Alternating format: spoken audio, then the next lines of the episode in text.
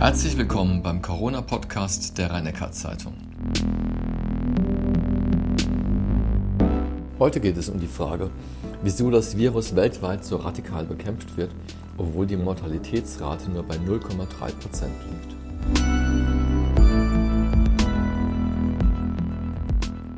Professor Kreuslich, als wie dramatisch schätzen Sie die Corona-Lage in der Region ein? Wir sehen deutliche Anstiege in der Region, im Land, bundesweit, in Europa und in der Welt.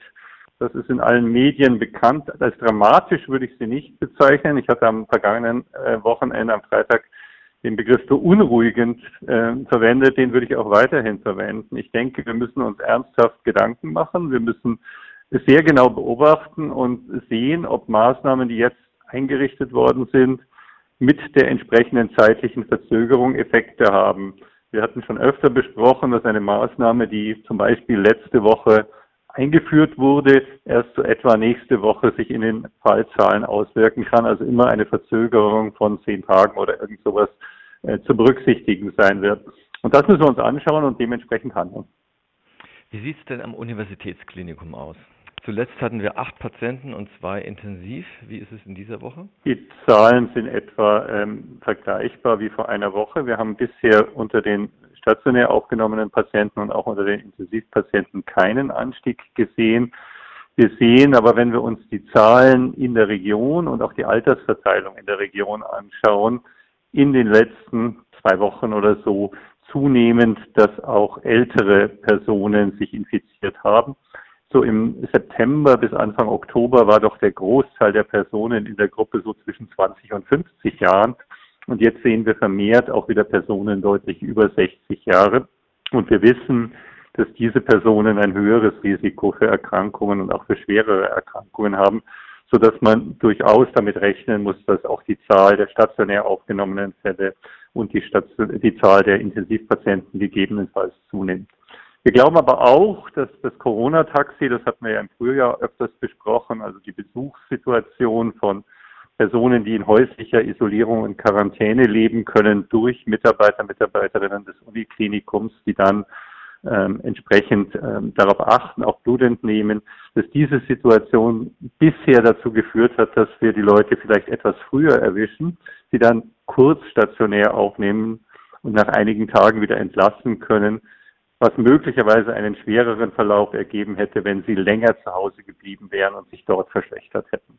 Das wird nicht alles aufheben können, aber wir glauben schon, dass es einen Beitrag leistet. Wie hängt das zusammen, dass durch das Corona-Taxi die Patienten quasi früher äh, erwischen, wie Sie gerade sagten? Der Punkt ist, dass ähm, Personen, die zu Hause in Quarantäne sind, ähm, zum einen angerufen werden, zum anderen aber auch besucht werden. Die ähm, Atmung die Sauerstoffsättigung gemessen wird, dass auch befragt wird, wie sie sich äh, befinden, welche Symptome sie haben und dann Personen, bei denen sich zeigt, dass eine frühe Verschlechterung eintritt, also denen geht es noch einigermaßen gut, aber doch deutlich schlechter, dass diese Personen dann ähm, gegebenenfalls stationär bei uns aufgenommen und intensiver betreut werden, nicht auf der Intensivstation, sondern einfach nur intensiver betreut werden, gegebenenfalls auch behandelt werden und dabei durch diese Behandlung und Betreuung sich nicht verschlechtern und nach einigen Tagen wieder entlassen werden können. Ähm, ist lange her, aber wir hatten im Frühjahr mal über die Situation gesprochen, dass Leute, gerade auch ältere Personen, die zu Hause sind, die vielleicht zu wenig trinken, die sich auch sonst nicht gut fühlen und sagen, ja, ich bin halt alt und mir geht's nicht so gut und ja, das ist aber alles nicht so schlimm und in die Klinik will ich nicht, was ja alles verständlich ist, dann in einer Situation sind, wo äh, jemand sie medizinisch auch begleitet, anschaut. Das ist auch ein Betreuungseffekt, der ganz wichtig ist. Und gleichzeitig eben sagt, hör mal zu, wenn Sie jetzt kurz zu uns kommen, dann ist die Chance, dass Sie in wenigen Tagen wieder zu Hause sind, deutlich besser, als wenn es sich weiter verschlechtern würde. Und dann ist die Bereitschaft, sich entsprechend dann auch behandeln zu lassen, höher. Die ähm, Situation für die Patienten auch besser, weil sie merken, dass sie gut versorgt sind. Und auf diese Weise glauben wir, dass wir manches abfangen können. Wie ist das eigentlich bei den Gesundheitsämtern? Die sollen ja die, sozusagen die Kontakte der infizierten Personen äh, nachverfolgen. Das heißt immer, die seien am Limit. Verhält sich das hier in der Region auch so? Sind die Ämter hier auch sozusagen überlastet? Also ich bin sicher, dass die Gesundheitsämter in allen Regionen überlastet sind. Die Details müssten Sie mit dem Gesundheitsamt selbst besprechen, weil ich glaube, es wäre nicht angemessen, wenn ich sozusagen die Frage, wie gut können Sie es noch erreichen oder nicht erreichen, für das hiesige Gesundheitsamt ähm, beantworten würde. Das Gesundheitsamt Rhein-Neckar ist sehr, sehr aktiv in der Nachverfolgung, auch sehr erfolgreich in der Nachverfolgung. Ich denke, es ist einer der Landkreise, der es besonders gut macht. Aber bei den ansteigenden Fallzahlen ist es selbstverständlich, dass die Möglichkeit der Nachverfolgung immer mehr eingeschränkt wird. Und ich bin sicher, dass in den Bundesländern, die am stärksten betroffen sind, und das sind halt Nordrhein-Westfalen, Baden-Württemberg und Bayern, dass in diesen Bundesländern eigentlich überall die Gesundheitsämter in extremer Not sind, das noch zu erreichen. In dieser Woche gab es mehrere Veröffentlichungen und Studien, gestern auch beim RKI, über die Gründe der Ansteckung. Und dann kam als Ergebnis heraus, quasi private Feiern seien der stärkste Treiber, Schulen am wenigsten. Aber es wird auch nur bei einem Viertel aller Infizierten überhaupt festgestellt, wo sie sich angesteckt haben. Ist es da nicht ein bisschen übertrieben zu sagen, es sind in erster Linie private Feiern? Ich glaube, man, es ändert sich auch immer über die Zeit. Wir haben unterschiedliche Phasen der Pandemie, wo unterschiedliche ähm, ja, Verhaltensweisen oder unterschiedliche Personengruppen betroffen waren. Wenn Sie sich ans Frühjahr erinnern, sage nur Ischke, waren es hauptsächlich Reisende, die zurückgekehrt sind, die den Erreger mitgebracht haben. Wir hatten dann die Ausbruchssituation, zum Beispiel in den Schlachthöfen, Stichwort Tönnies. Wir hatten die Situation mit zahlreichen Ausbrüchen in Senioren- und Pflegeheimen im April und auch in den Mai hinein, ähm, die dann eben den Eintrag dorthin haben. Ich denke, man ist in diesen Bereichen jetzt deutlich vorsichtiger, hat bessere Voraussetzungen geschaffen und deswegen ist der Eintrag geringer. Tritt immer noch auf. Auch hier in der Region hatten wir in, den letzten, in der letzten Woche Fälle, die eben entsprechend ähm, in, in, in äh, solchen Einrichtungen waren aber es tritt deutlich seltener auf. Im Sommer hatten wir dann die Situation, dass die Reiserückkehrer, Ausländer, die stärker betroffen waren, mehr, ähm, mehr Fälle zurückgebracht haben und dann eben auch verbreitet haben. Und dann ging es insbesondere über die größeren privaten Feiern weiter. Letzte Woche haben wir über Hochzeiten und ähnliche Veranstaltungen gesprochen. Persönlich glaube ich, ohne das belegen zu können, weil die Zahlen einfach schwer dann auch ähm, nachzuverfolgen sind, so sehr im Detail, glaube ich, dass wir über diese Phase jetzt langsam hinauskommen und eine Verbreitung generell in der Bevölkerung haben. Dass es also nicht mehr nur die privaten Feiern sind, sondern dass sich inzwischen so viele Leute infiziert haben und weiter infizieren, dass sie es in alle möglichen Kreise streuen. Das ist in der Regel ja immer so, dass wenn Sie einen Erreger in eine Gruppe bringen, die bisher nicht damit ausgesetzt war, dann sind es bestimmte Herde, die gesetzt werden, zum Beispiel durch Reisende oder eben Verbreitung durch entsprechende Feiern. Wenn Sie dann Hunderte oder Tausende von Personen infiziert haben, die alle wieder in ihre häusliche Umgebung, in ihre Arbeitsumgebung und in ihr persönliches Umfeld zurückkehren, wird es auch dort weitere Ausbreitungen geben. Und dann haben Sie das, was man natürlich befürchtet, eine stärker diffuse Ausbreitung. Und mein Eindruck ist, dass wir auf dem Weg von einer Clusterausbreitung zu einer stärker diffusen Ausbreitung sind, die dann natürlich deutlich schwerer nachzuverfolgen sein wird. Wenn wir jetzt äh, gerade angesichts dessen, was Sie gerade gesagt haben, den Blick ins Ausland äh, richten und nehmen jetzt Spanien, Frankreich, Großbritannien oder Tschechien, wie auch immer, Länder, in denen die Entwicklung deutlich radikaler verlaufen ist als in Deutschland, sind uns diese Länder dann quasi nur ein paar Wochen oder ein paar Monate voraus und erwarten uns die gleiche Entwicklung wie dort oder machen die Menschen dort andere Dinge, die wir vielleicht unterlassen haben? Das ist eine Frage, die wir vermutlich, Herr Wetzel, erst in einigen Wochen beantworten können werden, wenn wir nämlich sehen, wie es dann weitergegangen ist bei uns. Man kann es aber versuchen, retrospektiv zu betrachten, auf, das, äh, auf den März, April betrachtet. Dort waren wir ja ähnlich in einer Situation, wo wir mit ähm, sehr erschreckten und berechtigterweise erschreckten Augen auf Norditalien, Bergamo zum Beispiel oder auf den Grand Est, also die ähm, unmittelbare Nachbarregionen in Frankreich geblickt haben, in denen die Intensivkapazität überlastet war, in denen man auch Personen dann ausfliegen musste, um sie in anderen Ländern behandeln zu können, weil keine Behandlungskapazität mehr da war. Und da haben wir uns die gleiche Frage gestellt. Sind wir Ende April, Anfang Mai in der gleichen Situation und sehen nur einen verzögerten Anstieg? In dieser Phase war es so, dass, und das muss man immer wieder betonen, bedingt durch die Maßnahmen, die einerseits von der Politik ergriffen wurden, andererseits aber auch freiwillig und bereitwillig von der Bevölkerung angenommen wurden, das nicht eingetreten wird. Ich betone die zwei Dinge so sehr, weil ich glaube, die politische Verordnung, die Zwangsmaßnahme alleine kann es nicht bewirken, wenn die Bereitschaft nicht vorhanden ist. Aber die Bereitschaft der vielen wird möglicherweise auch nicht ausreichend sein, wenn nicht auch ein gewisser politischer Ausdruck dessen, dass es notwendig ist und dass es auch erwartet und verlangt wird, eintritt. Ich glaube, man braucht beides zusammen und im Frühjahr hat es gut zusammengespielt und alle haben das auch so wahrgenommen. Die Situation hat sich verändert, weil wir jetzt ein halbes Jahr später in der, Situation, in der Pandemie sind, weil wir vieles erlebt und gesehen haben und weil man natürlich ganz verständlicherweise inzwischen auch sagt, jetzt haben wir aber langsam genug davon. Insofern muss man jetzt mit einer sicherlich differenzierteren Art und Weise an die Maßnahmen herangehen und auch die Entscheidungen treffen. Aber wir werden auch jetzt wieder entsprechende Entscheidungen treffen müssen, eben vielleicht nicht dorthin zu reisen, wo wir vorhatten zu reisen, die Maske zu verwenden, die Abstandsregeln einzuhalten, Veranstaltungen zu vermeiden, an bestimmten Dingen nicht teilzunehmen und eben auch bestimmte Maßnahmen der Hygiene zu ergreifen, um das zu verhindern. Wenn das gelingt und möglicherweise sind wir schon in dem Prozess, wie gesagt, es gibt immer eine Verzögerung dessen, was wir sehen werden. Wenn das gelingt, dann werden wir nicht in die Situation kommen wie Spanien, wie Frankreich und wie, ein, wie Tschechien zum Beispiel oder auch äh, Holland äh, und, und Belgien, sondern wir werden erneut ein Abflachen sehen und dann eben einen Rückgang der Infektionen irgendwann. Aber sicher ist das nicht. Wenn man jetzt nach China blickt, der mit Restriktionen äh, einfach das geübt sind und wohl auch sehr strikt vorgegangen sind, ist das quasi der Schlüssel zum Erfolg gewesen, weil die Chinesen ja heute so gut wie keine Infektionen mehr haben oder zumindest keine mehr melden?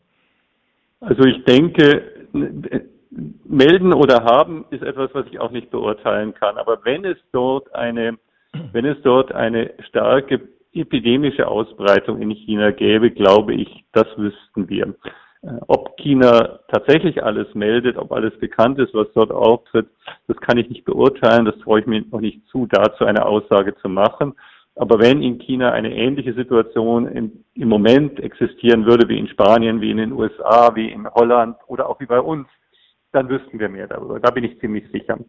Ähm, die chinesische Regierung und auch das gesamte Land sind einen extrem restriktiven Kurs gefahren mit massiven Einschränkungen, die weit, weit über das hinausgehen, was wir nicht nur in Deutschland, sondern auch in deutlich restriktiver reagierenden Ländern in Europa hatten, haben dadurch eine weitgehende Eindämmung und Eliminierung geschafft. Es gibt immer wieder kurzfristige Einträge, aber sie haben dann, dadurch, dass sie sehr frühzeitig mit massiven Maßnahmen reagieren, offensichtlich in China bisher Erfolg damit gehabt, die dann relativ schnell wieder auszumerzen. War ja im Sommer mal in Beijing die Situation, wo dann mhm. fast die ganze Hauptstadt getestet wurde und ich glaube vor kurzem in Qingdao, wo sie ähm, einige Millionen Bürger der Stadt ähm, innerhalb weniger Tage getestet haben und wenige Infektionen gefunden, dann sofort isoliert und in Quarantäne gegeben haben.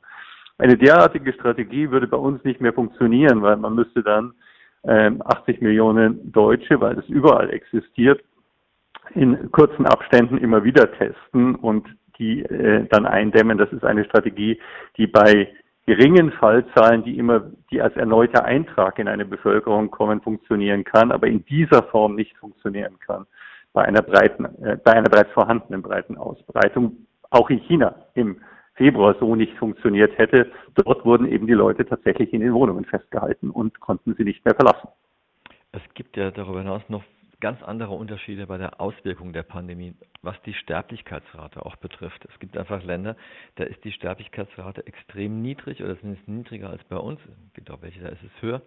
Ähm, gibt es da irgendeinen statistisch feststellbaren Zusammenhang, dass vielleicht Menschen in Entwicklungsländern ohnehin äh, es eher gewohnt sind, mit Viren umzugehen und vielleicht über eine robustere Gesundheit verfügen? Also die Hypothese für Afrika, die hat ja Christian Drosten zum Beispiel auch in seinem Podcast erwähnt, ich weiß nicht, ob das stimmt, weil ich es auch nicht beurteilen kann und die Zahlen zu wenig kenne. Es gibt es ja auch nicht in dieser Form. Ist ja, dass wir eine sehr junge Bevölkerung haben. Und wenn irgendetwas mit der Schwere der Erkrankung äh, wirklich gut korreliert, ist es das Lebensalter der Infizierten. Das heißt nicht, dass jeder ältere Mensch, der sich infiziert, einen schweren Verlauf hat. Heißt auch nicht, dass jeder jüngere Mensch, der sich infiziert, einen leichteren Verlauf hat. Wir sehen die Abweichungen in beiden Altersgruppen. Es heißt aber sehr wohl, dass in einer Gesamtpopulation über Millionen von Menschen betrachtet, die, äh, die Wahrscheinlichkeit schwerer zu erkranken und damit auch die Wahrscheinlichkeit zu versterben mit dem Lebensalter korreliert.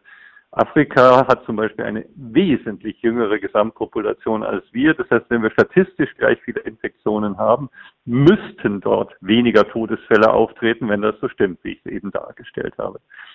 Zweitens muss man natürlich berücksichtigen, und auch das wird oft diskutiert, dass die Todesfallrate immer auf die Zahl der erkannten Infektionen in der Regel berechnet wird. Und je nachdem, wie intensiv ein Land testet, wird es mehr oder weniger Infektionen, die leicht sind oder asymptomatisch sind, ähm, identifizieren. In der frühen Phase war die Todesfallrate sehr hoch geschätzt worden in manchen Regionen, einfach deswegen, weil gar nicht die Testkapazität zur Verfügung stand, um Personen, die nicht schwer erkrankt waren, überhaupt nur zu testen und weil man gar nicht wusste, dass es ziemlich viele asymptomatisch oder ganz leicht symptomatisch infizierte Personen gibt. Wir testen auch in Deutschland heute deutlich mehr als vor einem halben Jahr. Dabei werden natürlich mehr leicht oder asymptomatisch erkrankte äh, oder infizierte Personen identifiziert und damit muss automatisch die äh, Rate derer, die an der Erkrankung äh, verstorben sind, relativ zur Zahl der infizierten Personen sinken. Erst wenn man genau weiß, wie viele Personen haben sich insgesamt infiziert und wie viele Personen sind insgesamt daran verstorben, kann man für jedes Jahr eine dann exaktere Todesfallrate kalkulieren. Und könnten Sie jetzt schon sagen, wie sich jetzt die Todesrate bei Coronavirus-Erkrankungen im Verhältnis zu einer klassischen Grippe verhält? Also die Zahlen variieren nach wie vor ein wenig. Es gibt ja jetzt neulich ähm, auch ähm, erneute Publikationen zu dem Thema, die so im Bereich 0,2, 0,3, 0,4 Prozent etwa kalkulieren. Äh, der Infizierten seien verstorben. Das ist höher als die normale saisonale Grippe. Nicht nicht sehr viel höher als schwer verlaufende Grippeepidemien vergangener Jahre.